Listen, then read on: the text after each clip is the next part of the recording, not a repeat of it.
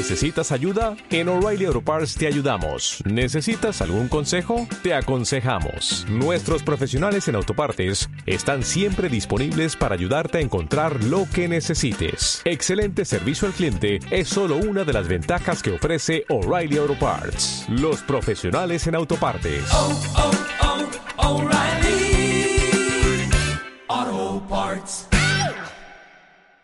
Las lecturas de Dante y Argos presentan Estrella Distante. Roberto Bolaño. Para Victoria Ábalos y Lautaro Bolaño. ¿Qué estrella cae sin que nadie la mire?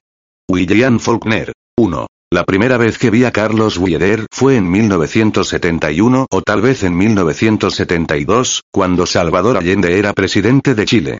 Entonces se hacía llamar Alberto Ruiz Tagle y a veces iba al taller de poesía de Juan Esteín, en Concepción, la llamada capital del sur. No puedo decir que lo conociera bien. Lo veía una vez a la semana, dos veces, cuando iba al taller. No hablaba demasiado. Yo sí. La mayoría de los que íbamos hablábamos mucho. No solo de poesía, sino de política, de viajes, que por entonces ninguno imaginaba que iban a ser lo que después fueron, de pintura, de arquitectura, de fotografía, de revolución y lucha armada. La lucha armada que nos iba a traer una nueva vida y una nueva época, pero que para la mayoría de nosotros era como un sueño o, más apropiadamente, como la llave que nos abriría la puerta de los sueños, los únicos por los cuales merecía la pena vivir. Y aunque vagamente sabíamos que los sueños a menudo se convierten en pesadillas, eso no nos importaba. Teníamos entre 17 y 23 años, yo tenía 18, y casi todos estudiábamos en la Facultad de Letras, menos las hermanas Garmendia, que estudiaban Sociología y Psicología, y Alberto Ruiz Tagle, que según dijo en alguna ocasión era autodidacta. Sobre ser autodidacta en Chile en los días previos a 1973 habría mucho que decir. La verdad era que no parecía autodidacta. Quiero decir, exteriormente no parecía un autodidacta. Estos, en Chile, a principios de los 70, en la ciudad de Concepción, no vestían de la manera en que se vestía Ruiz Tagle. Los autodidactas eran pobres. Hablaba como un autodidacta, eso sí. Hablaba como supongo que hablamos ahora todos nosotros, los que aún estamos vivos, hablaba como si viviera en medio de una nube, pero se vestía demasiado bien para no haber pisado nunca una universidad. No pretendo decir que fuera elegante, aunque a su manera sí lo era, ni que vistiera de una forma determinada. Sus gustos eran eclécticos. A veces aparecía con terno y corbata, otras veces con prendas deportivas, no desdeñaba los blue jeans ni las camisetas. Pero fuera cual fuera el vestido Ruiz Tagle siempre llevaba ropas caras, de marca. En una palabra, Ruiz Tagle era elegante y yo por entonces no creía que los autodidactas chilenos, siempre entre el manicomio y la desesperación, fueran elegantes. Alguna vez dijo que su padre o su abuelo había sido propietario de un fundo cerca de Puerto Montt. Él, contaba, o se lo oímos contar a Verónica Garmendia, decidió dejar de estudiar a los 15 años para dedicarse a los trabajos del campo y a la lectura de la biblioteca paterna. Los que íbamos al taller de Juan Esteín dábamos por sentado que era un buen jinete. No sé por qué, puesto que nunca lo vimos montar a caballo. En realidad, todas las suposiciones que podíamos hacer en torno a Ruiz Tagle estaban predeterminadas por nuestros celos o tal vez nuestra envidia. Ruiz Tagle era alto, delgado, pero fuerte y de facciones hermosas. Según Viviano Orjan, era un tipo de facciones demasiado frías para ser hermosas, pero, claro, Viviano afirmó esto a posteriori y así no vale.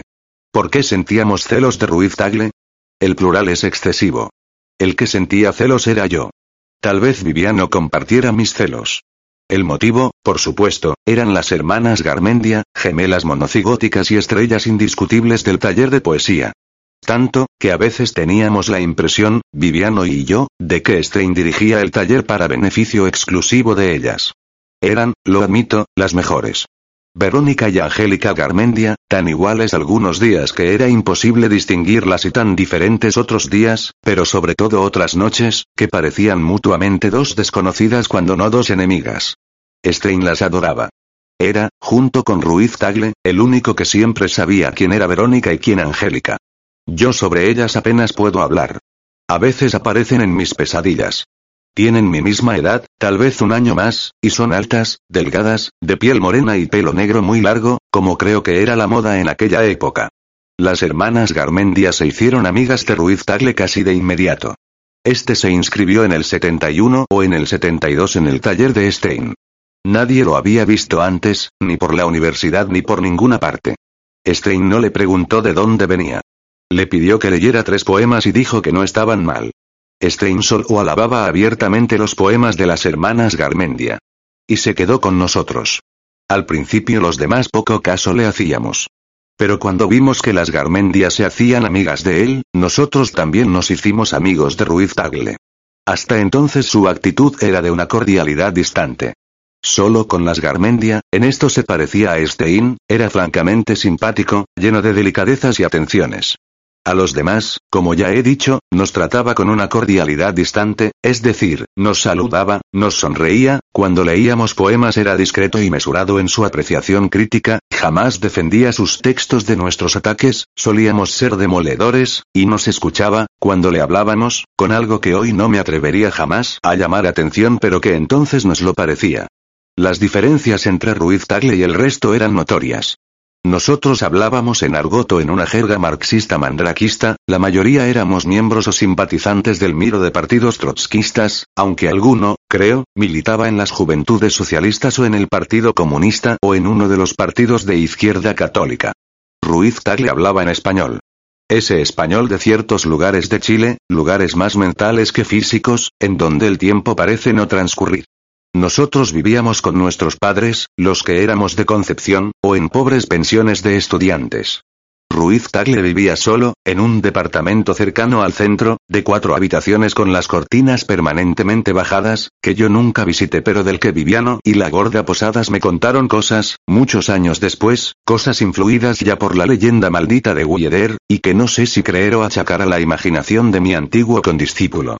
Nosotros casi nunca teníamos plata, es divertido escribir ahora la palabra plata. Brilla como un ojo en la noche. A Ruiz Tagle nunca le faltó el dinero. ¿Qué me contó Viviano de la casa de Ruiz Tagle?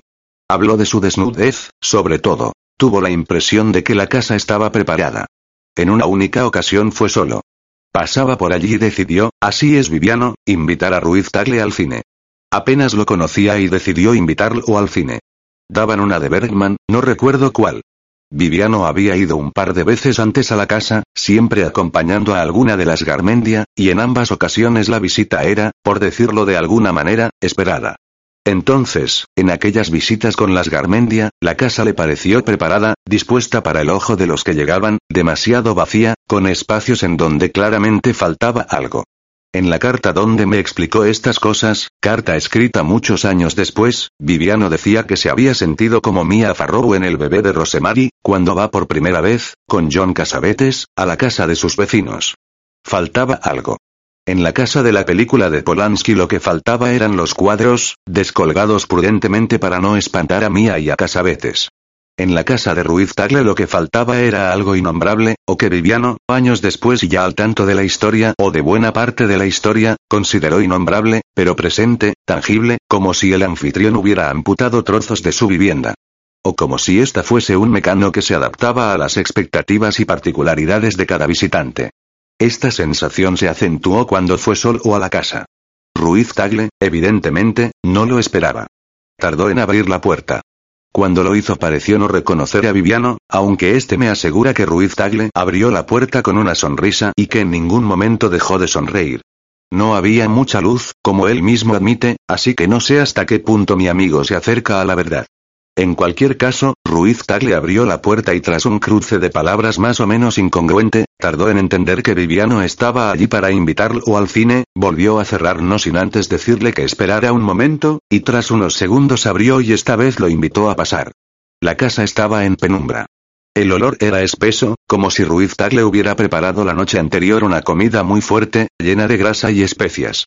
Por un momento Viviano creyó oír ruido en una de las habitaciones y pensó que Ruiz Tagle estaba con una mujer. Cuando iba a disculparse y a marcharse, Ruiz Tagle le preguntó qué película pensaba ir a ver. Viviano dijo que una de Bergman, en el Teatro Lautaro. Ruiz Tagle volvió a sonreír con esa sonrisa que a Viviano le parecía enigmática y que yo encontraba autosuficiente cuando no explícitamente sobrada. Se disculpó, dijo que ya tenía una cita con Verónica Garmendia y además, explicó, no le gustaba el cine de Bergman. Para entonces Viviano estaba seguro que había otra persona en la casa, alguien inmóvil y que escuchaba tras la puerta la conversación que sostenía con Ruiz Tagle. Pensó que, precisamente, debía ser Verónica, pues de lo contrario cómo explicar el que Ruiz Tagle, de común tan discreto, la nombrara. Pero por más esfuerzos que hizo, no pudo imaginarse a nuestra poeta en esa situación. Ni Verónica ni Angélica Garmendia escuchaban tras las puertas. ¿Quién, entonces? Viviano no lo sabe. En ese momento, probablemente, lo único que sabía era que deseaba marcharse, decirle adiós a Ruiz Tagle y no volver nunca más a aquella casa desnuda y sangrante. Son sus palabras. Aunque, tal como él la describe, la casa no podía ofrecer un aspecto más aséptico. Las paredes limpias, los libros ordenados en una estantería metálica, los sillones cubiertos con ponchos sureños. Sobre una banqueta de madera la leica de Ruiz Tagle, la misma que una tarde utilizó para sacarnos fotos a todos los miembros del taller de poesía. La cocina, que Viviano veía a través de una puerta semientornada, de aspecto normal, sin el típico amontonamiento de ollas y platos sucios propio de la casa de un estudiante que vive solo, pero Ruiz Tagle no era un estudiante. En fin, nada que se saliera de lo corriente, salvo el ruido que bien podía haberse producido en el apartamento vecino. Según Viviano, mientras Ruiz Tagle hablaba él tuvo la impresión de que éste no quería que se marchara, que hablaba, precisamente, para retenerlo allí. Esta impresión, sin ningún fundamento objetivo, contribuyó a aumentar el nerviosismo de mi amigo hasta unos niveles, según él, intolerables. Lo más curioso es que Ruiz Tagle parecía disfrutar con la situación. Se daba cuenta de que Viviano estaba cada vez más pálido o más transpirado y seguía hablando, de Bergman, supongo, y sonriendo. La casa permanecía en un silencio que las palabras de Ruiz Tagle solo acentuaban, sin llegar jamás a romperlo. ¿De qué hablaba? Se pregunta Viviano. Sería importante, escribe en su carta, que lo recordase, pero por más esfuerzos que hago es imposible. Lo cierto es que Viviano aguantó hasta donde pudo, luego dijo hasta luego de forma más bien atropellada y se marchó. En la escalera, poco antes de salir a la calle, encontró a Verónica Garmendia. Esta le preguntó si le pasaba algo. ¿Qué me puede pasar? Dijo Viviano. No lo sé, dijo Verónica, pero estás blanco como el papel. Nunca olvidaré esas palabras, dice Viviano en su carta. Pálido como una hoja de papel. Y el rostro de Verónica Garmendia. El rostro de una mujer enamorada. Es triste reconocerlo, pero es así. Verónica estaba enamorada de Ruiz Tagle. E incluso puede que Angélica también estuviera enamorada de él. Una vez, Viviano y yo hablamos sobre esto, hace mucho tiempo. Supongo que lo que nos dolía era que ninguna de las Garmendia estuviera enamorada o al menos interesada en nosotros. A Viviano le gustaba Verónica. A mí me gustaba Angélica. Nunca nos atrevimos a decirles ni una palabra al respecto, aunque creo que nuestro interés por ellas era públicamente notorio. Algo en lo que no nos distinguíamos del resto de miembros masculinos del taller, todos, quien más, quien menos, enamorados de las hermanas Garmendia. Pero ellas, o al menos una de ellas, quedaron prendadas del raro encanto del poeta autodidacta. Autodidacta, sí, pero preocupado por aprender como decidimos Viviano y yo cuando lo vimos aparecer por el taller de poesía de Diego Soto, el otro taller puntero de la Universidad de Concepción, que rivalizaba digamos en la ética y en la estética con el taller de Juan Stein, aunque Stein y Soto eran lo que entonces se llamaba, y supongo que aún se sigue llamando, amigos del alma. El taller de Soto estaba en la Facultad de Medicina, ignoro por qué razón, en un cuarto mal ventilado y mal amoblado, separado tan solo por un pasillo del anfiteatro en donde los estudiantes despiezaban cadáveres en las clases de anatomía. El anfiteatro, por supuesto, olía a formol. El pasillo, en ocasiones, también olía a formol. Y algunas noches, pues el taller de Soto funcionaba todos los viernes de 8 a 10, aunque generalmente solía acabar pasadas las 12, el cuarto se impregnaba de olor a formol que nosotros intentábamos vanamente disimular encendiendo un cigarrillo tras otro. Los asiduos al taller de Stein no iban al taller de Soto y viceversa, salvo Viviano Orjan y yo, que en realidad compensábamos nuestra inasistencia crónica a clases acudiendo no solo a los talleres, sino a cuanto recital o reunión cultural y política se hiciera en la ciudad. Así que ver aparecer una noche por allí a Ruiz Tagle fue una sorpresa. Su actitud fue más o menos la misma que mantenía en el taller de Stein. Escuchaba, sus críticas eran ponderadas, breves y siempre en un tono amable y educado, leía sus propios trabajos con desprendimiento y distancia y aceptaba sin rechistar incluso los peores comentarios, como si los poemas que sometía a nuestra crítica no fueran suyos. Esto no solo lo notamos Viviano y yo. Una noche Diego Soto le dijo que escribía con distancia y frialdad. No parecen poemas tuyos, le dijo. Ruiz Tagle lo reconoció sin inmutarse. Estoy buscando, respondió. En el taller de la Facultad de Medicina Ruiz Tagle conoció a Carmen Villagrán y se hicieron amigos. Carmen era una buena poeta, aunque no tan buena como las hermanas Garmendia. Los mejores poetas o prospectos de poetas estaban en el taller de Juan Stein. Y también conoció y se hizo amigo de Marta Posadas, alias la Gorda Posadas, la única estudiante de medicina del taller de la Facultad de Medicina, una muchacha muy blanca, muy gorda y muy triste que escribía poemas en prosa y que lo que de verdad quería, al menos entonces, era convertirse en una especie de Marta Arnecker de la crítica literaria. Entre los hombres no hizo amigos. A Viviano y a mí, cuando nos veía, nos saludaba correctamente pero sin exteriorizar el menor signo de familiaridad, pese a que nos veíamos, entre el taller de Stein y el taller de Soto, unas ocho o nueve horas a la semana. Los hombres no parecían importarle en lo más mínimo. Vivía solo, en su casa había algo extraño, según Viviano, carecía del orgullo pueril que los demás poetas solían tener por su propia obra, era amigo no solo de las muchachas más hermosas de mi época, las hermanas Garmendia, sino que también había conquistado a las dos mujeres del taller de Diego Soto, en una palabra era el blanco de la envidia de Viviano Orjan y de la mía propia. Y nadie lo conocía. Juan Stein y Diego Soto, que para mí y para Viviano eran las personas más inteligentes de Concepción, no se dieron cuenta de nada. Las hermanas Garmendia tampoco, al contrario, en dos ocasiones Angélica alabó delante de mí las virtudes de Ruiz Tagle. Serio, formal, de mente ordenada, con una gran capacidad de escuchar a los demás. Viviano y yo lo odiábamos, pero tampoco nos dimos cuenta de nada. Solo la gorda Posadas captó algo de lo que en realidad se movía detrás de Ruiz Tagle. Recuerdo la noche en que hablamos. Habíamos ido al cine y tras la película nos metimos en un restaurante del centro. Viviano llevaba una carpeta con textos de la gente del taller de Stein y del taller de Soto para su undécima breve antología de jóvenes poetas de Concepción que ningún periódico publicaría. La gorda Posadas y yo nos dedicamos a curiosear entre los papeles. ¿A quiénes vas a antologar?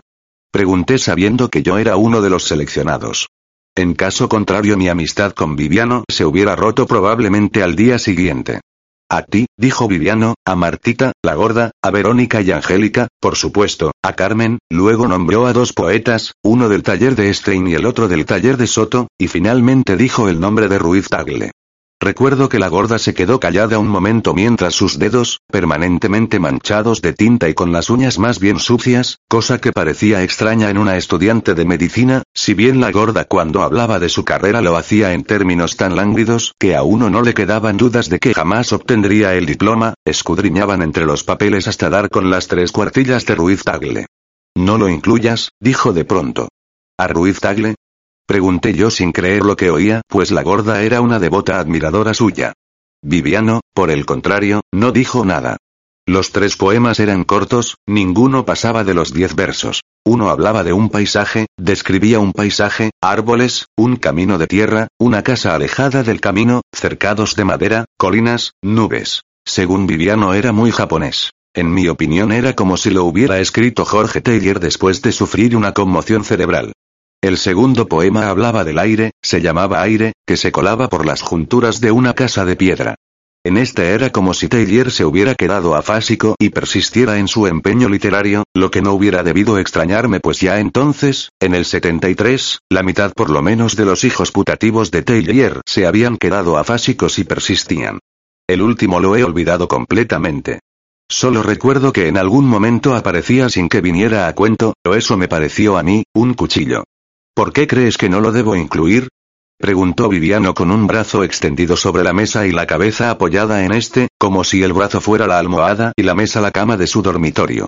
Creí que eran ustedes amigos, dije yo. Y lo somos, dijo la gorda, pero igual yo no lo metería. ¿Por qué? dijo Viviano. La gorda se encogió de hombros. Es como si no fueran poemas suyos, dijo después. Suyos de verdad, no sé si me explico. Explícate, dijo Viviano. La gorda me miró a los ojos, yo estaba frente a ella y Viviano, a su lado, parecía dormido, y dijo, Alberto es un buen poeta, pero aún no ha explotado. ¿Quieres decir que es virgen? Dijo Viviano, pero ni la gorda ni yo le hicimos caso. ¿Tú has leído otras cosas de él? Quise saber yo. ¿Qué escribe? ¿Cómo escribe? La gorda se sonrió para sus adentros, como si ella misma no creyera lo que a continuación iba a decirnos. Alberto, dijo, va a revolucionar la poesía chilena. ¿Pero tú has leído algo o estás hablando de una intuición que tienes? La gorda hizo un sonido con la nariz y se quedó callada. El otro día, dijo de pronto, fui a su casa. No dijimos nada pero vi que Viviano, recostado sobre la mesa, se sonreía y la miraba con ternura. No era esperada, por supuesto, aclaró la gorda. Ya sé lo que quieres decir, dijo Viviano. Alberto se sinceró conmigo, dijo la gorda. No me imagino a Ruiz Tagle sincerándose con nadie, dijo Viviano. Todo el mundo cree que está enamorado de la Verónica Garmendia, dijo la gorda, pero no es verdad. ¿Te lo dijo él? preguntó Viviano. La gorda se sonrió como si estuviera en posesión de un gran secreto. No me gusta esta mujer, recuerdo que pensé entonces. Tendrá talento, será inteligente, es una compañera, pero no me gusta. No, no me lo dijo él, dijo la gorda, aunque él me cuenta cosas que a otros no les cuenta. ¿Querrás decir a otras? dijo Viviano. Eso, a las otras, dijo la gorda. ¿Y qué cosas te cuenta? La gorda pensó durante un rato antes de responder. De la nueva poesía, pues, ¿de qué otra cosa? ¿La que él piensa escribir? Dijo Viviano con escepticismo. La que él va a hacer, dijo la gorda. ¿Y saben por qué estoy tan segura? Por su voluntad. Durante un momento esperó que le preguntáramos algo más. Tiene una voluntad de hierro, añadió, ustedes no lo conocen. Era tarde. Viviano miró a la gorda y se levantó para pagar. Si tienes tanta fe en él, ¿por qué no quieres que Viviano lo meta en su antología? Pregunté. Nos pusimos las bufandas en el cuello, nunca he vuelto a usar bufandas tan largas como entonces, y salimos al frío de la calle.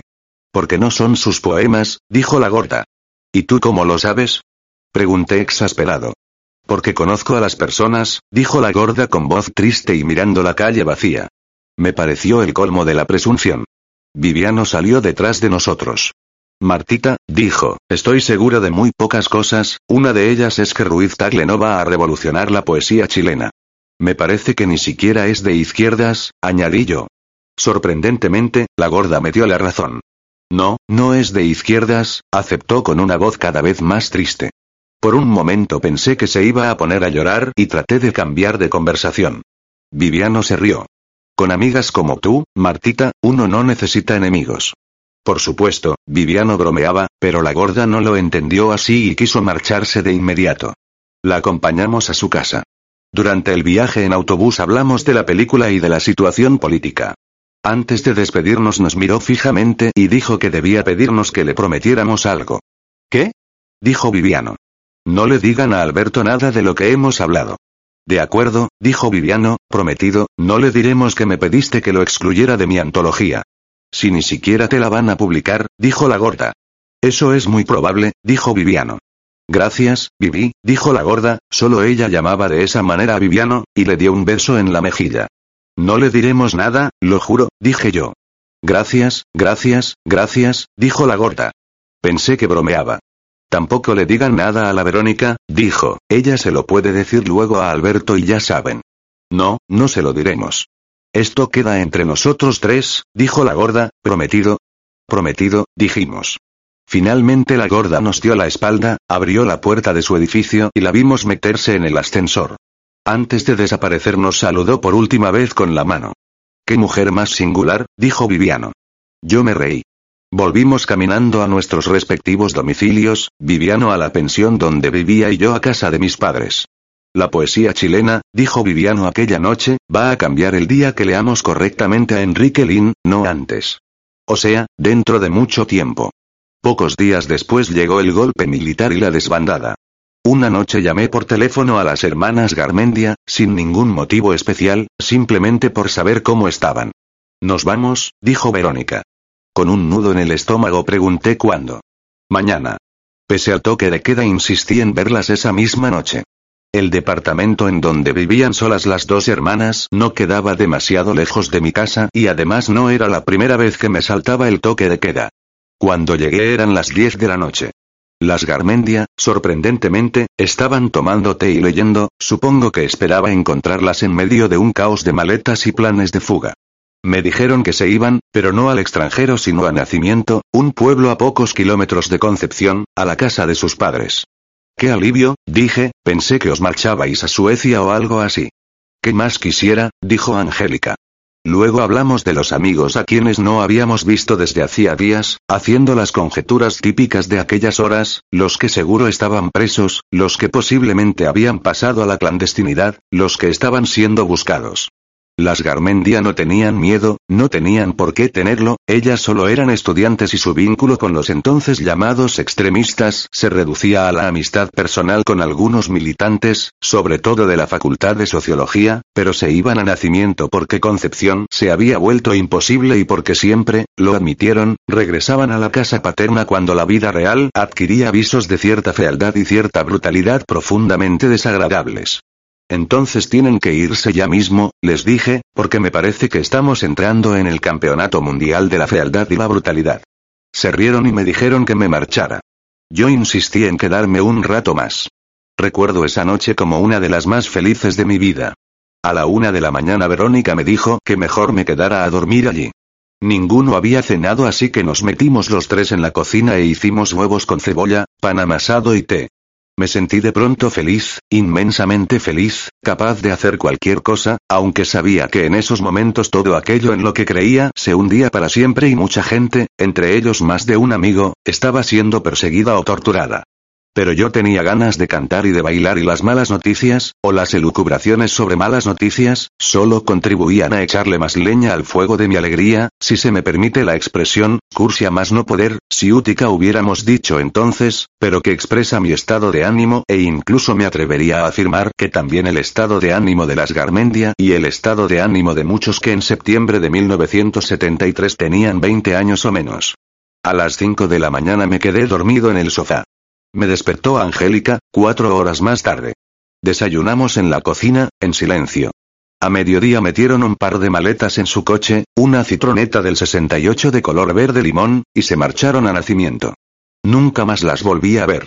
Sus padres, un matrimonio de pintores, habían muerto antes de que las gemelas cumplieran 15 años, creo que en un accidente de tráfico. Una vez vi una foto de ellos. Él era moreno y enjuto, de grandes pómulos salientes y con una expresión de tristeza y perplejidad que solo tienen los nacidos al sur del Biobío. Ella era o parecía más alta que él, un poco gordita, con una sonrisa dulce y confiada. Al morir les dejaron la casa de nacimiento, una casa de tres pisos, el último una gran sala aguardillada que les servía de taller, de madera y de piedra, en las afueras del pueblo, y unas tierras cerca de Mulchen que les permitían vivir sin estrecheces. A menudo las Garmendia hablaban de sus padres, según ellas Julián Garmendia era uno de los mejores pintores de su generación, aunque yo nunca oí su nombre en ninguna parte, y en sus poemas no era raro que aparecieran pintores perdidos en el sur de Chile, embarcados en una obra desesperada y en un amor desesperado. Julián Garmendia amaba desesperadamente a María Oyarzún. Me cuesta creerlo cuando recuerdo la foto. Pero no me cuesta creer que en la década de los 60 hubiera gente que amaba desesperadamente a otra gente, en Chile. Me parece raro. Me parece como una película perdida en una estantería olvidada de una gran cinemateca. Pero lo doy por cierto. A partir de aquí mi relato se nutrirá básicamente de conjeturas. Las Garmendia se fueron a nacimiento, a su gran casa de las afueras en donde vivía únicamente su tía, una tal Emma Oyarzún, hermana mayor de la madre muerta, y una vieja empleada llamada Amalia Maluenda. Se fueron, pues, a nacimiento, y se encerraron en la casa y un buen día, digamos dos semanas después o un mes después, aunque no creo que pasara tanto tiempo, aparece Alberto Ruiz Tagle. Tuvo que ser así. Un atardecer, uno de esos atardeceres vigorosos pero al mismo tiempo melancólicos del sur, un auto aparece por el camino de tierra, pero las Garmendia no lo escuchan porque están tocando el piano o atareadas en el huerto o acarreando leña en la parte de atrás de la casa junto con la tía y la empleada. Alguien toca a la puerta. Tras varias llamadas la empleada abre la puerta y allí está Ruiz Tagle. Pregunta por las Garmendia. La empleada no lo deja pasar y dice que irá a llamar a las niñas. Ruiz Tagle espera pacientemente sentado en un sillón de mimbre en el amplio porche. Las Garmendia, al verlo, lo saludan con efusión y riñen a la empleada por no haberlo hecho pasar. Durante la primera media hora Ruiz Tagle es acosado a preguntas. A la tía, seguramente, le parece un joven simpático, bien parecido, educado. Las Garmendia están felices. Ruiz Tagle, por supuesto, es invitado a comer y en su honor preparan una cena apropiada. No quiero imaginarme qué pudieron comer. Tal vez pastel de choclo, tal vez empanadas, pero no, seguramente comieron otra cosa. Por supuesto, lo invitan a quedarse a dormir. Ruiz Tagle acepta con sencillez. Durante la sobremesa, que se prolonga hasta altas horas de la noche, las Garmendia leen poemas ante el arrobo de la tía y el silencio cómplice de Ruiz Tagle. Él, por supuesto, no lee nada, se excusa, dice que ante tales poemas los suyos sobran, la tía insiste, por favor, Alberto, léanos algo suyo, pero permanece inconmovible, dice que está a punto de concluir algo nuevo, que hasta no tenerlo terminado y corregido prefiere no airearlo, se sonríe, se encoge de hombros, dice que no, lo siento, no, no, no, y las Garmendia asienten, tía, no seas pesada, creen comprender, inocentes, no comprenden nada, está a punto de nacer la nueva poesía chilena, pero creen comprender y leen sus poemas, sus estupendos poemas ante la expresión complácida de Ruiz Tagle, que seguramente cierra los ojos para escuchar mejor, y la desazón, en algunos momentos, de su tía, Angélica, ¿cómo puedes escribir esa barbaridad tan grande o Verónica, niña, no he entendido nada, Alberto, ¿me quiere usted explicar qué significa esa metáfora?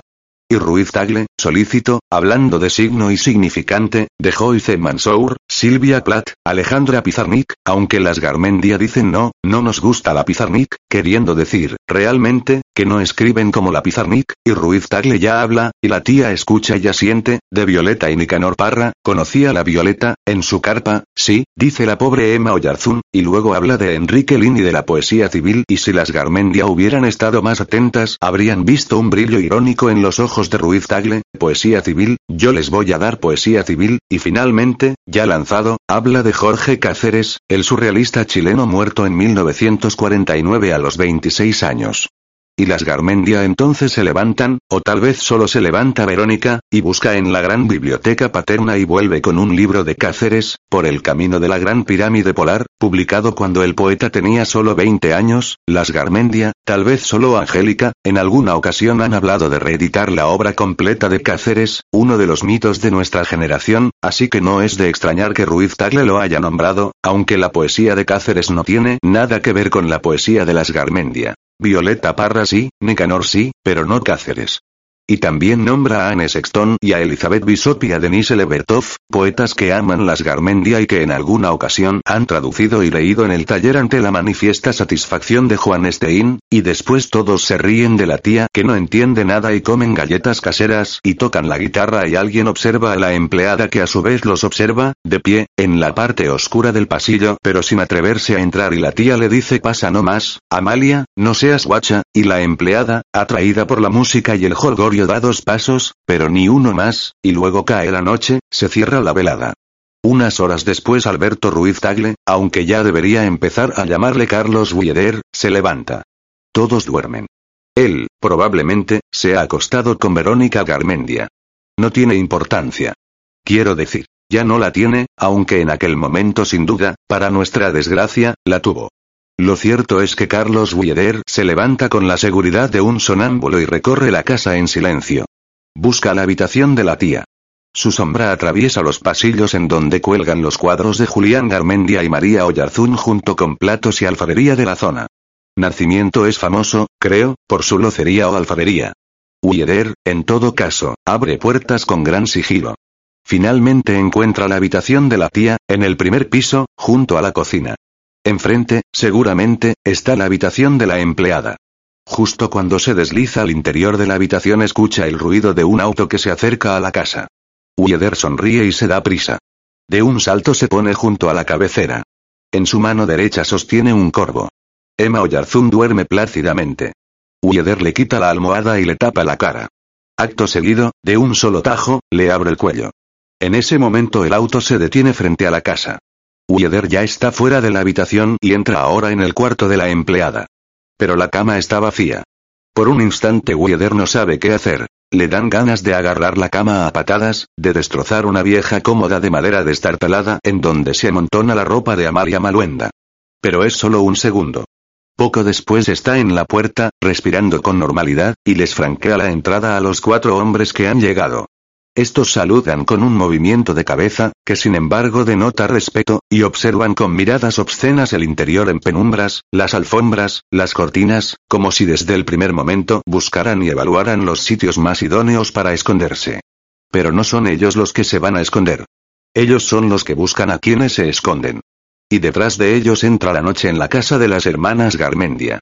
Y quince minutos después, tal vez diez, cuando se marchan, la noche vuelve a salir, de inmediato, entra la noche, sale la noche, efectiva y veloz. Y nunca se encontrarán los cadáveres, o sí, hay un cadáver, un solo cadáver que aparecerá años después en una fosa común, el de Angélica Garmendia, mi adorable, mi incomparable Angélica Garmendia, pero únicamente ese, como para probar que Carlos Wieder es un hombre y no un dios.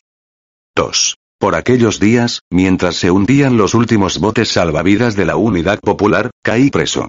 Las circunstancias de mi detención son banales, cuando no grotescas, pero el hecho de estar allí y no en la calle o en una cafetería o encerrado en mi cuarto, sin querer levantarme de la cama, y esta era la posibilidad mayor, me permitió presenciar el primer acto poético de Carlos Wieder, aunque por entonces yo no sabía quién era Carlos Wieder ni la suerte que habían corrido las hermanas Garmendia. Sucedió un atardecer, Ueder amaba los crepúsculos, mientras junto con otros detenidos, unas 60 personas, matábamos el aburrimiento en el centro La Peña, un lugar de tránsito en las afueras de Concepción, casi ya en Talcahuano, jugando al ajedrez en el patio o simplemente conversando. El cielo, media hora antes absolutamente despejado, comenzaba a empujar algunos jirones de nubes hacia el este. Las nubes, con formas semejantes a alfileres y cigarrillos, eran blanquinegras al principio, cuando aún planeaban sobre la costa, para luego, al enderezar su itinerario sobre la ciudad, ser rosadas, y finalmente, cuando enfilaban río arriba, transmutarse su color en un vermellón brillante. En aquel momento, no sé por qué, yo tenía la sensación de ser el único preso que miraba el cielo. Probablemente era debido a que tenía 19 años. Lentamente, por entre las nubes, apareció el avión. Al principio era una mancha no superior al tamaño de un mosquito. Calculé que venía de una base aérea de las cercanías, que tras un periplo aéreo por la costa volvía a su base. Poco a poco, pero sin dificultad, como si planeara en el aire, se fue acercando a la ciudad, confundido entre las nubes cilíndricas, que flotaban a gran altura, y las nubes con forma de aguja que eran arrastradas por el viento casi a ras de los techos. Daba la impresión de ir tan despacio como las nubes, pero no tardé en comprender que aquello solo era un efecto óptico.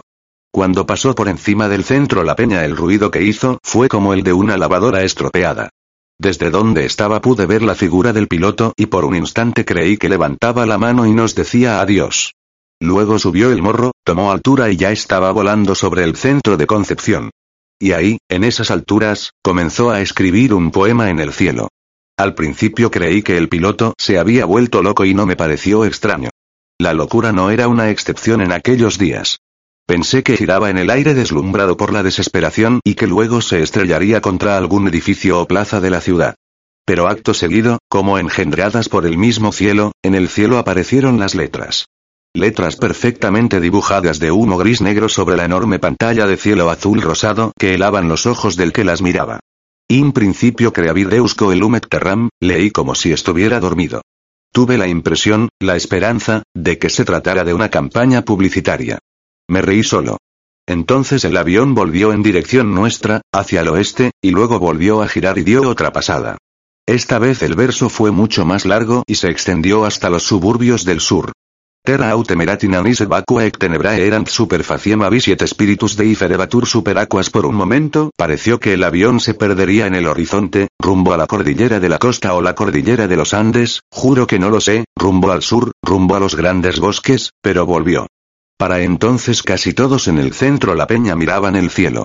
Uno de los presos, uno que se llamaba Norberto y que se estaba volviendo loco, al menos eso era lo que había diagnosticado otro de los detenidos, un psiquiatra socialista al que luego, según me dijeron, fusilaron en pleno dominio de sus facultades psíquicas y emocionales, intentó subirse a la cerca que separaba el patio de los hombres del patio de las mujeres y se puso a gritar es un Messerschmitt 109, un caza Messerschmitt de la Luftwaffe, el mejor caza de 1940. Lo miré fijamente, a él y después a los demás detenidos, y todo me pareció inmerso en un color gris transparente, como si el centro La Peña estuviera desapareciendo en el tiempo. En la puerta de entrada al gimnasio en donde por la noche dormíamos echados en el suelo un par de carceleros, habían dejado de hablar y miraban el cielo. Todos los presos, de pie, miraban el cielo, abandonadas las partidas de ajedrez, el recuento de los días que presumiblemente nos aguardaban, las confidencias. El loco Norberto, agarrado a la cerca como un mono, se reía y decía que la Segunda Guerra Mundial había vuelto a la Tierra, se equivocaron, decía, los de la tercera, es la segunda que regresa, regresa, regresa. Nos tocó a nosotros, los chilenos, qué pueblo más afortunado, recibirla, darle la bienvenida, decía y la saliva, una saliva muy blanca que contrastaba con el tono gris dominante, le caía por la barbilla, le mojaba el cuello de la camisa y terminaba, en una suerte de gran mancha húmeda, en el pecho. El avión se inclinó sobre un ala y volvió al centro de Concepción. Dixit que Deus fiat lux et facta est lux, leí con dificultad, o tal vez lo adiviné o lo imaginé o lo soñé. En el otro lado de la cerca, haciéndose visera con las manos, las mujeres también seguían atentamente las evoluciones del avión con una quietud que oprimía el corazón. Por un momento pensé que si Norberto hubiera querido irse nadie se lo habría impedido. Todos, menos él, estaban sumidos en la inmovilidad, detenidos y guardianes, las caras vueltas hacia el cielo. Hasta ese momento nunca había visto tanta tristeza junta, o eso creí en aquel momento. Ahora me parecen más tristes algunas mañanas de mi infancia que aquel atardecer perdido de 1973. Y el avión volvió a pasar sobre nosotros. Trazó un círculo sobre el mar, se elevó y regresó a Concepción. ¿Qué piloto? decía Norberto, ni el propio Callando Rude y Rudler lo harían mejor, ni Anna Reichsch, ni Anton Vogel, ni Karl Heinz Schwarz, ni el Lobo de Bremen de Talca, ni el Quebrantahuesos de Stuttgart de Curicó, ni mismamente Hans Marcelle reencarnado. Después Norberto me miró y me guiñó un ojo. Tenía el rostro congestionado. En el cielo de Concepción quedaron las siguientes palabras. Et vidit Deus lucem quod et bona et divisit lucem a tenebris. Las últimas letras se perdían hacia el este entre las nubes con forma de agujas que remontaban el bio El mismo avión, en un momento dado, cogió la vertical y se perdió, desapareció completamente del cielo.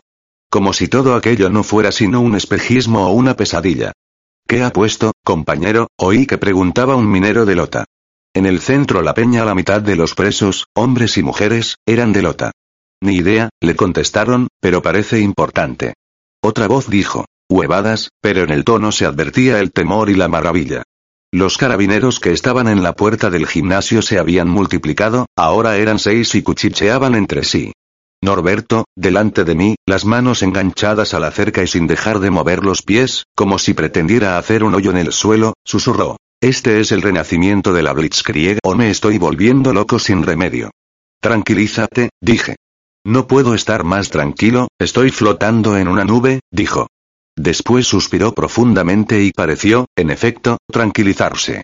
En ese momento, precedido por un extraño crujido, como si alguien hubiera aplastado un insecto muy grande o una galleta muy pequeña, el avión reapareció. Venía del mar otra vez. Vi las manos que se alzaban señalándolo, las mangas sucias que se elevaban mostrando su derrotero, oí voces pero igual solo era el aire. Nadie, en verdad, se atrevía a hablar. Norberto cerró los ojos con fuerza y luego los abrió, desorbitados. Santo cielo, dijo, Padre nuestro, perdónanos por los pecados de nuestros hermanos y perdónanos por nuestros pecados. Solo somos chilenos, Señor, dijo, inocentes, inocentes. Lo dijo fuerte y claro, sin que la voz le temblara. Todos, por supuesto, lo oímos. Algunos se rieron. A mis espaldas escuché unas tallas en donde se mezclaban la picardía y la blasfemia. Me di la vuelta y busqué con la mirada a los que habían hablado. Los rostros de los presos y de los carabineros giraban como en la rueda de la fortuna, pálidos, demacrados. El rostro de Norberto, por el contrario, permanecía fijo en su eje. Era una cara simpática que se estaba hundiendo en la tierra. Una figura que a veces daba saltitos como la de un infortunado profeta que asiste a la llegada del Mesías largamente anunciado y temido. El avión pasó rugiendo por encima de nuestras cabezas. Norberto se agarró de los codos como si se estuviera muriendo de frío. Pude ver al piloto. Esta vez obvió el saludo. Parecía una estatua de piedra encerrada dentro de la carlinga. El cielo se estaba oscureciendo, la noche no tardaría en cubrirlo todo, las nubes ya no eran rosadas sino negras con filamentos rojos. Cuando estuvo sobre Concepción su figura simétrica era semejante a una mancha de Rorschach. Esta vez solo escribió una palabra, más grande que las anteriores, en lo que calculé era el centro exacto de la ciudad. Aprendan. Luego el avión pareció vacilar, perder altura, disponerse a capotar sobre la azotea de un edificio, como si el piloto hubiera desconectado el motor y diera el primer ejemplo del aprendizaje al que se refería o al que nos instaba. Pero esto duró solo un momento, lo que tardó la noche y el viento en desdibujar las letras de la última palabra. Luego el avión desapareció. Durante unos segundos nadie dijo nada. En el otro lado de la cerca escuché el llanto de una mujer. Norberto, con el semblante tranquilo, como si no hubiera pasado nada, hablaba con dos reclusas muy jóvenes. Tuve la impresión de que le pedían consejo. Dios mío, le pedían consejo a un loco. Detrás de mí escuché comentarios ininteligibles. Había ocurrido algo pero en realidad no había ocurrido nada. Dos profesores hablaban de una campaña publicitaria de la iglesia. ¿De qué iglesia? Les pregunté. ¿De cuál va a ser? dijeron y me dieron la espalda. Yo no les gustaba. Después los carabineros despertaron y nos dispusieron en el patio para el último recuento. En el patio de las mujeres otras voces mandaban a formar. ¿Te ha gustado? Me dijo Norberto. Me encogí de hombros, solo sé que no se me olvidará nunca, dije. ¿Te diste cuenta que era un Messerschmitt? Si tú lo dices, te creo, dije yo. Era un Messerschmitt, dijo Norberto, y yo creo que venía del otro mundo. Le palmeé la espalda y le dije que seguramente era así. La cola empezó a moverse, volvíamos al gimnasio. Y escribía en latín, dijo Norberto. Sí, dije yo, pero no entendí nada. Yo sí, dijo Norberto, no en balde he sido maestro tipógrafo algunos años, hablaba del principio del mundo, de la voluntad, de la luz y de las tinieblas. Lux es luz. Tenebrae es tinieblas. Fiat es hágase. Hágase la luz, ¿cachai? A mí Fiat me suena a auto italiano, dije. Pues no es así, compañero. También, al final, a todos nos deseaba buena suerte. ¿Te parece? Dije yo. Sí, a todos, sin excepción. Un poeta, dije. Una persona educada, sí, dijo Norberto. 3. Aquella su primera acción poética sobre el cielo de Concepción le granjeó a Carlos Wieder la admiración instantánea de algunos espíritus inquietos de Chile. No tardaron en llamarlo para otras exhibiciones de escritura aérea. Al principio tímidamente, pero luego con la franqueza característica de los soldados y de los caballeros que saben reconocer una obra de arte cuando la ven, aunque no la entiendan, la presencia de Wieder se multiplicó en actos y conmemoraciones sobre el aeródromo de las Tencas, para un público compuesto por altos oficiales y hombres de negocios acompañados de sus respectivas familias, las hijas casaderas se morían por Rieder y las que ya estaban casadas se morían de tristeza, dibujó, justo pocos minutos antes de que la noche lo cubriera todo, una estrella, la estrella de nuestra bandera, rutilante y solitaria sobre el horizonte implacable. Pocos días después, ante un público variopinto y democrático que iba y venía por los entoldados de gala del aeropuerto militar del Cóndor en un ambiente de kermese, escribió un poema que un espectador curioso y leído calificó de letrista. Más exactamente, con un inicio que no hubiera desaprobado Isidore Isou y con un final inédito digno de un saranguaco. En uno de sus versos hablaba veladamente de las hermanas Garmendia. Las llamaba las gemelas y hablaba de un huracán y de unos labios.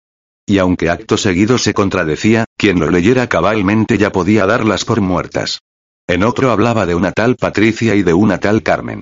Esta última, probablemente, era la poeta Carmen Villagrán quien desapareció en los primeros días de diciembre. Le dijo a su madre, según testimonio de esta ante un equipo de investigación de la iglesia, que había quedado citada con un amigo y ya no volvió. La madre alcanzó a preguntar quién era ese amigo.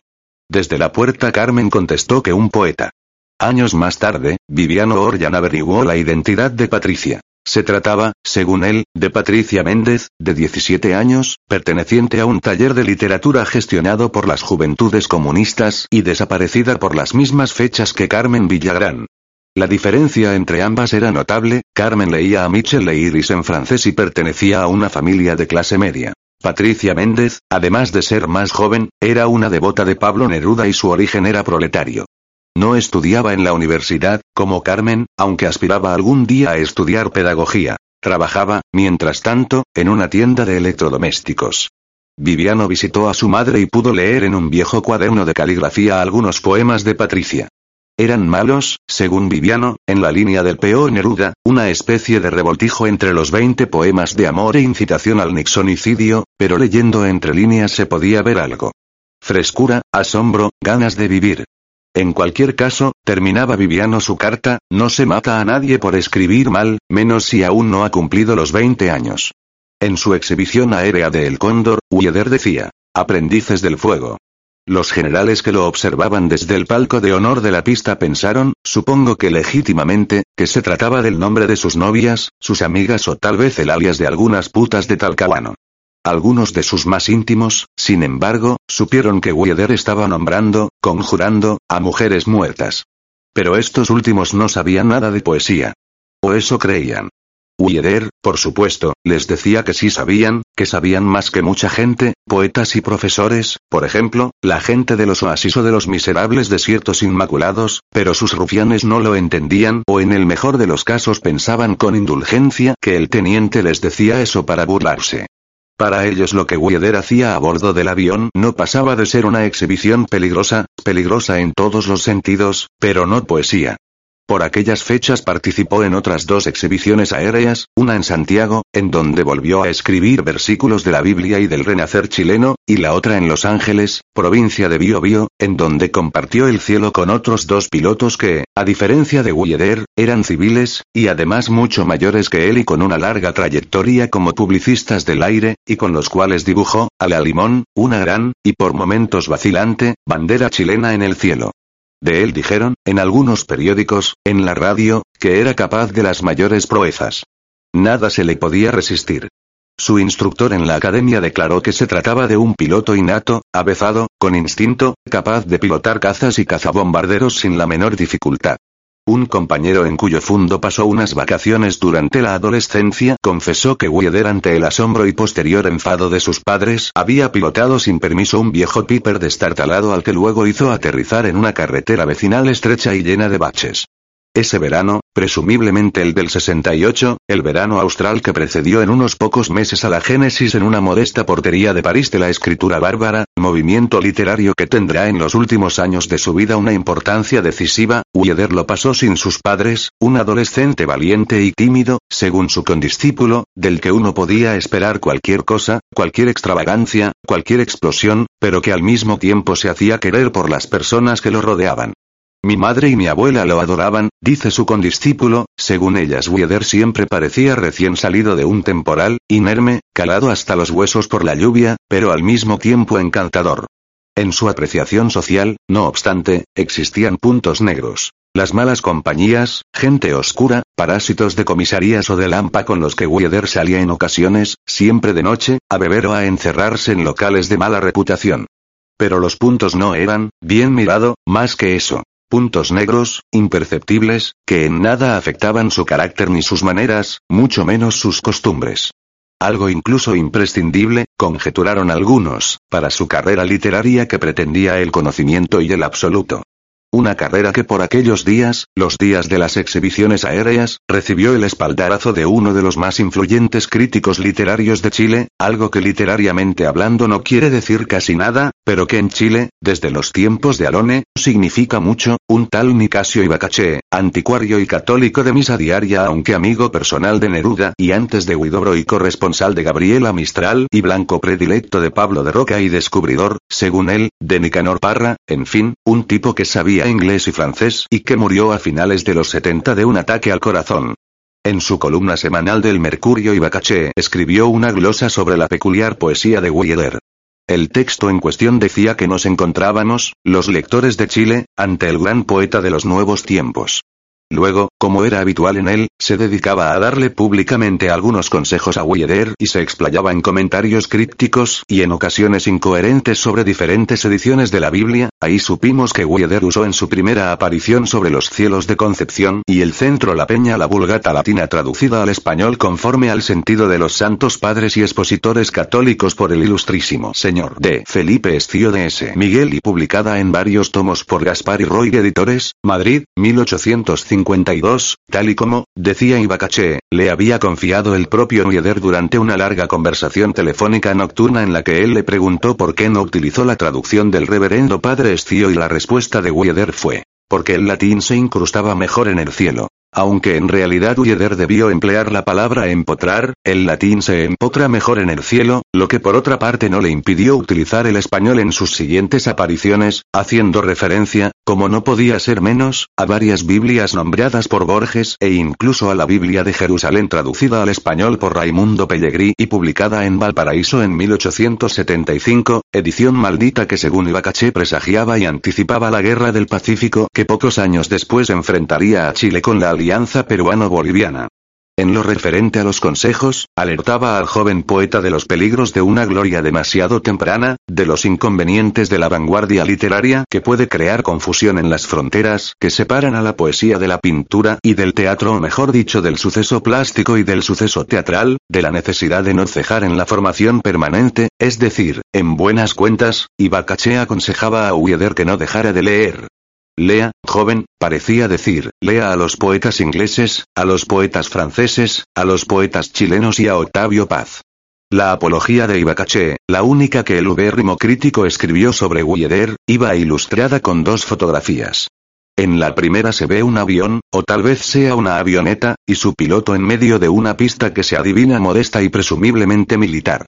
La foto está tomada a cierta distancia por lo que las facciones de Wieder son borrosas. Viste chaqueta de cuero con cuello de piel, una gorra de plato de las Fuerzas Aéreas chilenas, pantalones vaqueros y botas a tono con los pantalones. El titular de la foto reza. El teniente Carlos Wieder en el aeródromo de los Muleros. En la segunda foto se observa, con más voluntad que claridad, algunos de los versos que el poeta escribiera sobre el cielo de los ángeles, después de la magna composición de la bandera chilena. Poco antes yo había salido del centro La Peña, en libertad sin cargos, como la mayoría de los que por allí pasamos. Los primeros días no me moví de casa, al grado de provocar la alarma en mi madre y en mi padre y la burla en mis dos hermanos pequeños que con toda la razón del mundo me tildaron de cobarde. Al cabo de una semana recibí la visita de Viviano Orjan. Tenía, dijo cuando nos quedamos solos en mi cuarto, dos noticias, una buena y otra mala. La buena era que nos habían expulsado de la universidad. La mala era que habían desaparecido casi todos nuestros amigos. Le dije que probablemente estaban detenidos o se habían largado, como las hermanas Garmendia, a la casa de campo. No, dijo Viviano, las gemelas también han desaparecido. Dijo gemelas y se le quebró la voz. Lo que siguió a continuación es difícil de explicar, aunque en esta historia todo es difícil de explicar, Viviano se arrojó a mis brazos, literalmente, yo estaba sentado a los pies de la cama, y se echó a llorar desconsoladamente sobre mi pecho. Al principio pensé que le había dado un ataque de algo. Luego me di cuenta, sin el menor asomo de duda, que nunca más veríamos a las hermanas Garmendia. Después Viviano se levantó, se acercó a la ventana y no tardó en rehacerse. Todo entra en el campo de las conjeturas, dijo dándome la espalda. Sí, dije sin saber a qué se refería.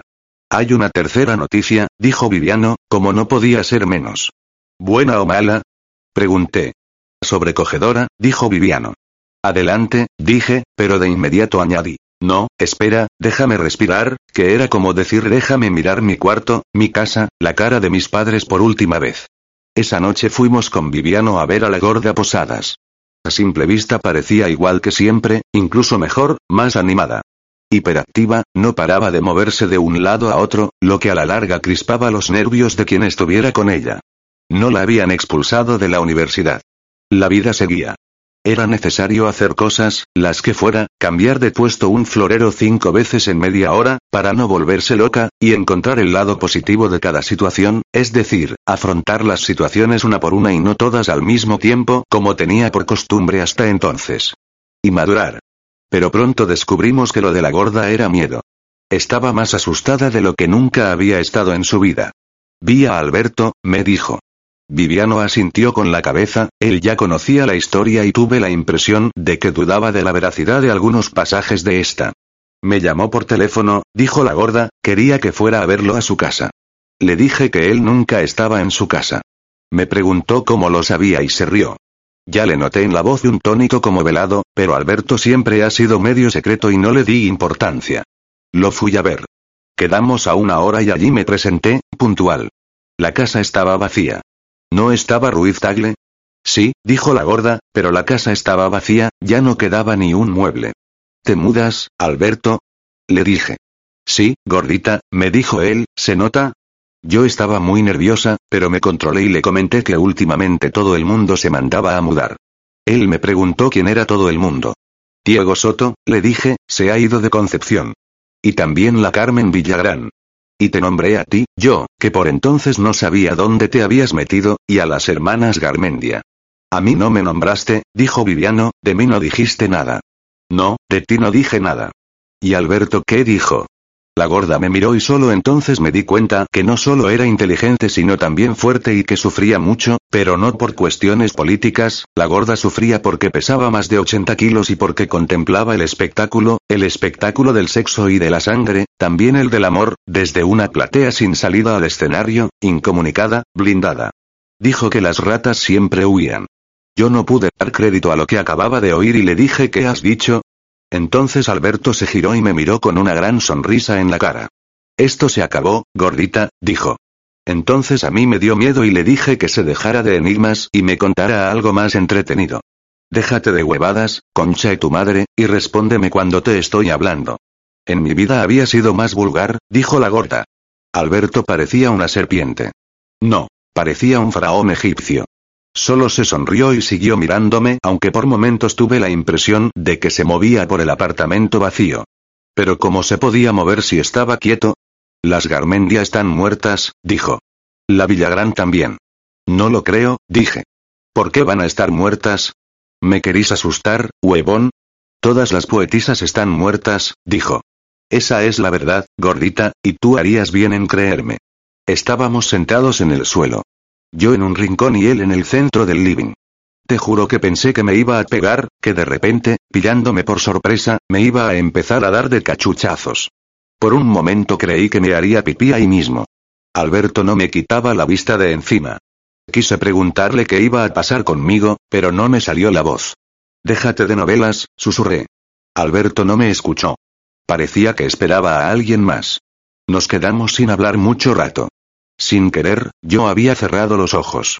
Cuando los abrí, Alberto estaba de pie apoyado en la puerta de la cocina, mirándome. ¿Dormías, gorda? me dijo. ¿Roncaba? Le pregunté. Sí, dijo, roncabas. Solo entonces me di cuenta de que Alberto estaba resfriado. Tenía en la mano un enorme pañuelo amarillo con el que se sonó dos veces.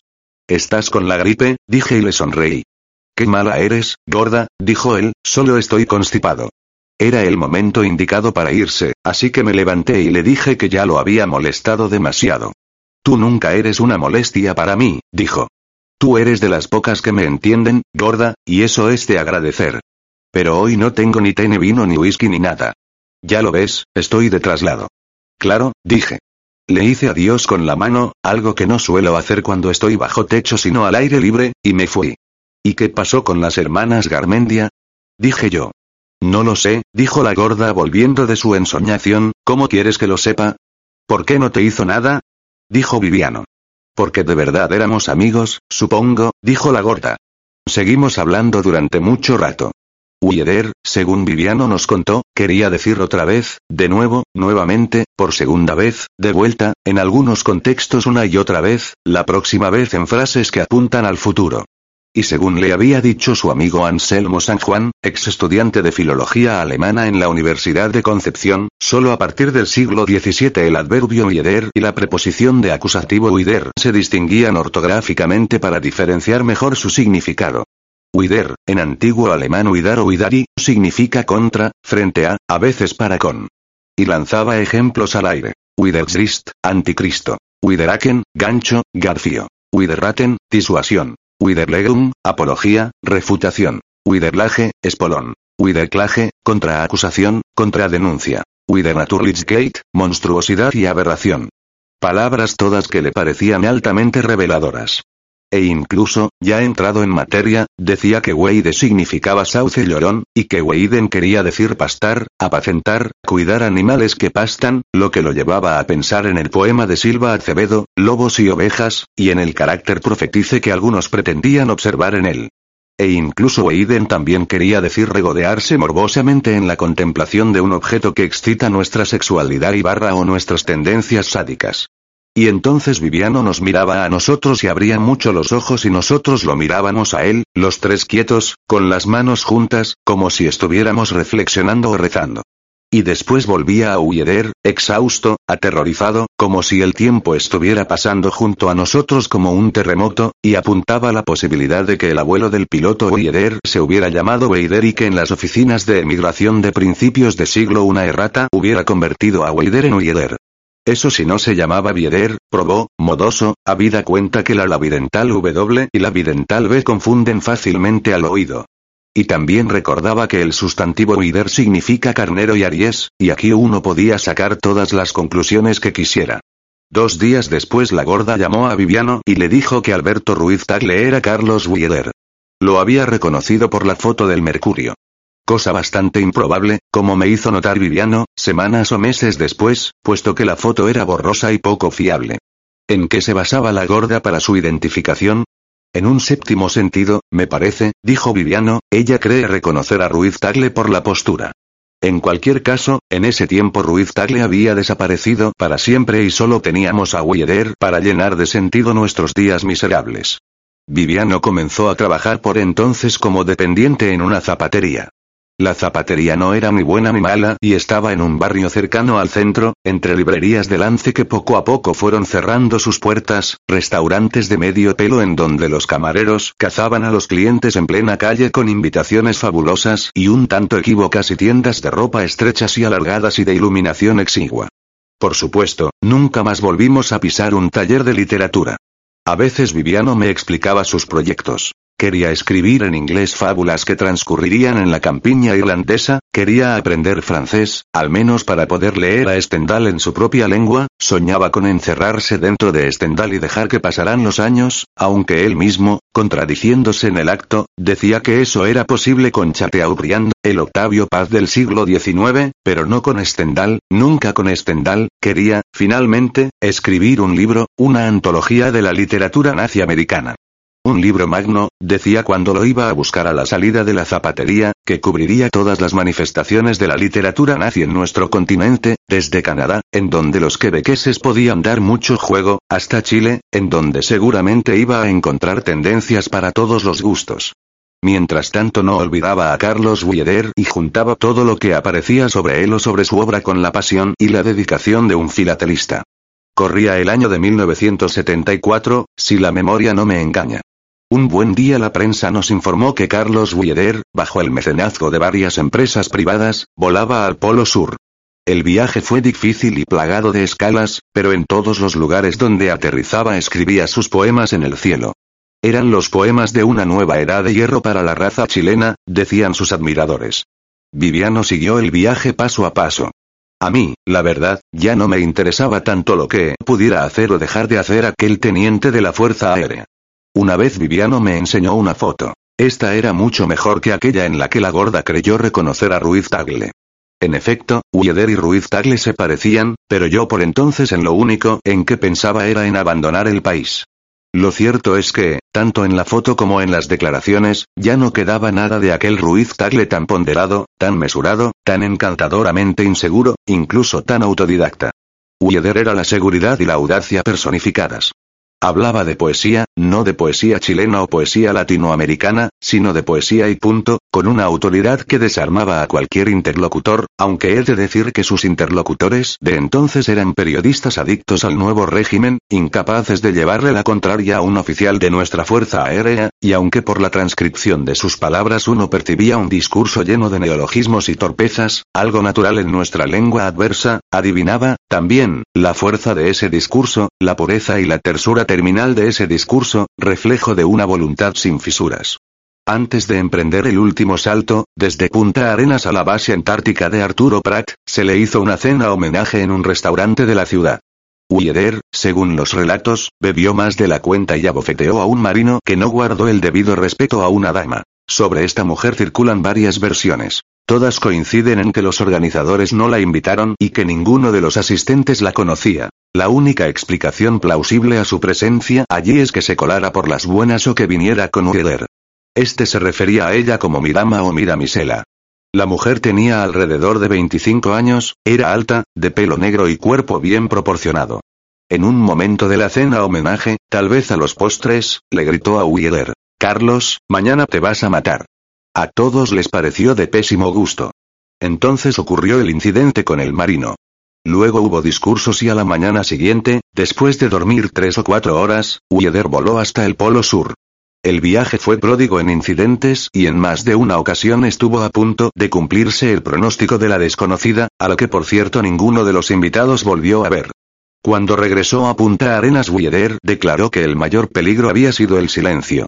Ante el estupor fingido real de los periodistas, explicó que el silencio eran las olas del Cabo de Hornos estirando sus lenguas hacia el vientre del avión, olas como descomunales ballenas melvillanas o como manos cortadas que intentaron tocarlo durante todo el trayecto, pero silenciosas, amordazadas, como si en aquellas latitudes el sonido fuera materia exclusiva de los hombres. El silencio es como la lepra, declaró Uieder, el silencio es como el comunismo, el silencio es como una pantalla blanca que hay que llenar. Si la llenas, ya nada malo puede ocurrirte. Si eres puro, ya nada malo puede ocurrirte.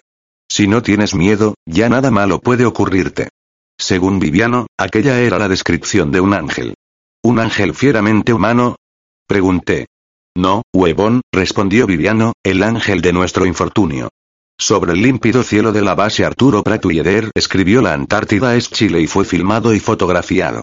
También escribió otros versos, versos sobre el color blanco y el color negro, sobre el hielo, sobre lo oculto, sobre la sonrisa de la patria, una sonrisa franca, fina, nítidamente dibujada, una sonrisa parecida a un ojo y que, en efecto, nos mira, y después volvió a Concepción y más tarde fue a Santiago en donde apareció por la televisión, vi el programa a la fuerza. Viviano no tenía tele en la pensión donde vivía y fue a verlo a mi casa, y sí, Carlos Wieder era Ruiz Tagle, qué jeta ponerse Ruiz Tagle, dijo Viviano, se fue a buscar un buen apellido, pero como si no lo fuera, eso me pareció a mí, la tele de mis padres era en blanco y negro, mis padres estaban felices de que Viviano estuviera allí, viendo la televisión y cenando con nosotros, como si presintieran que yo me iba a ir y que ya no volvería a tener un amigo como él, y la palidez de Carlos Wieder, una palidez fotogénica, lo hacía semejante no solo a la sombra que había sido Ruiz Tagle sino a muchas otras sombras, a otros rostros, a otros pilotos fantasmales que también volaban de Chile a la Antártida y de la Antártida a Chile a bordo de aviones que el loco Norberto desde el fondo de la noche decía que eran cazas Messerschmitt, escuadrillas de Messerschmitt escapados de la Segunda Guerra Mundial.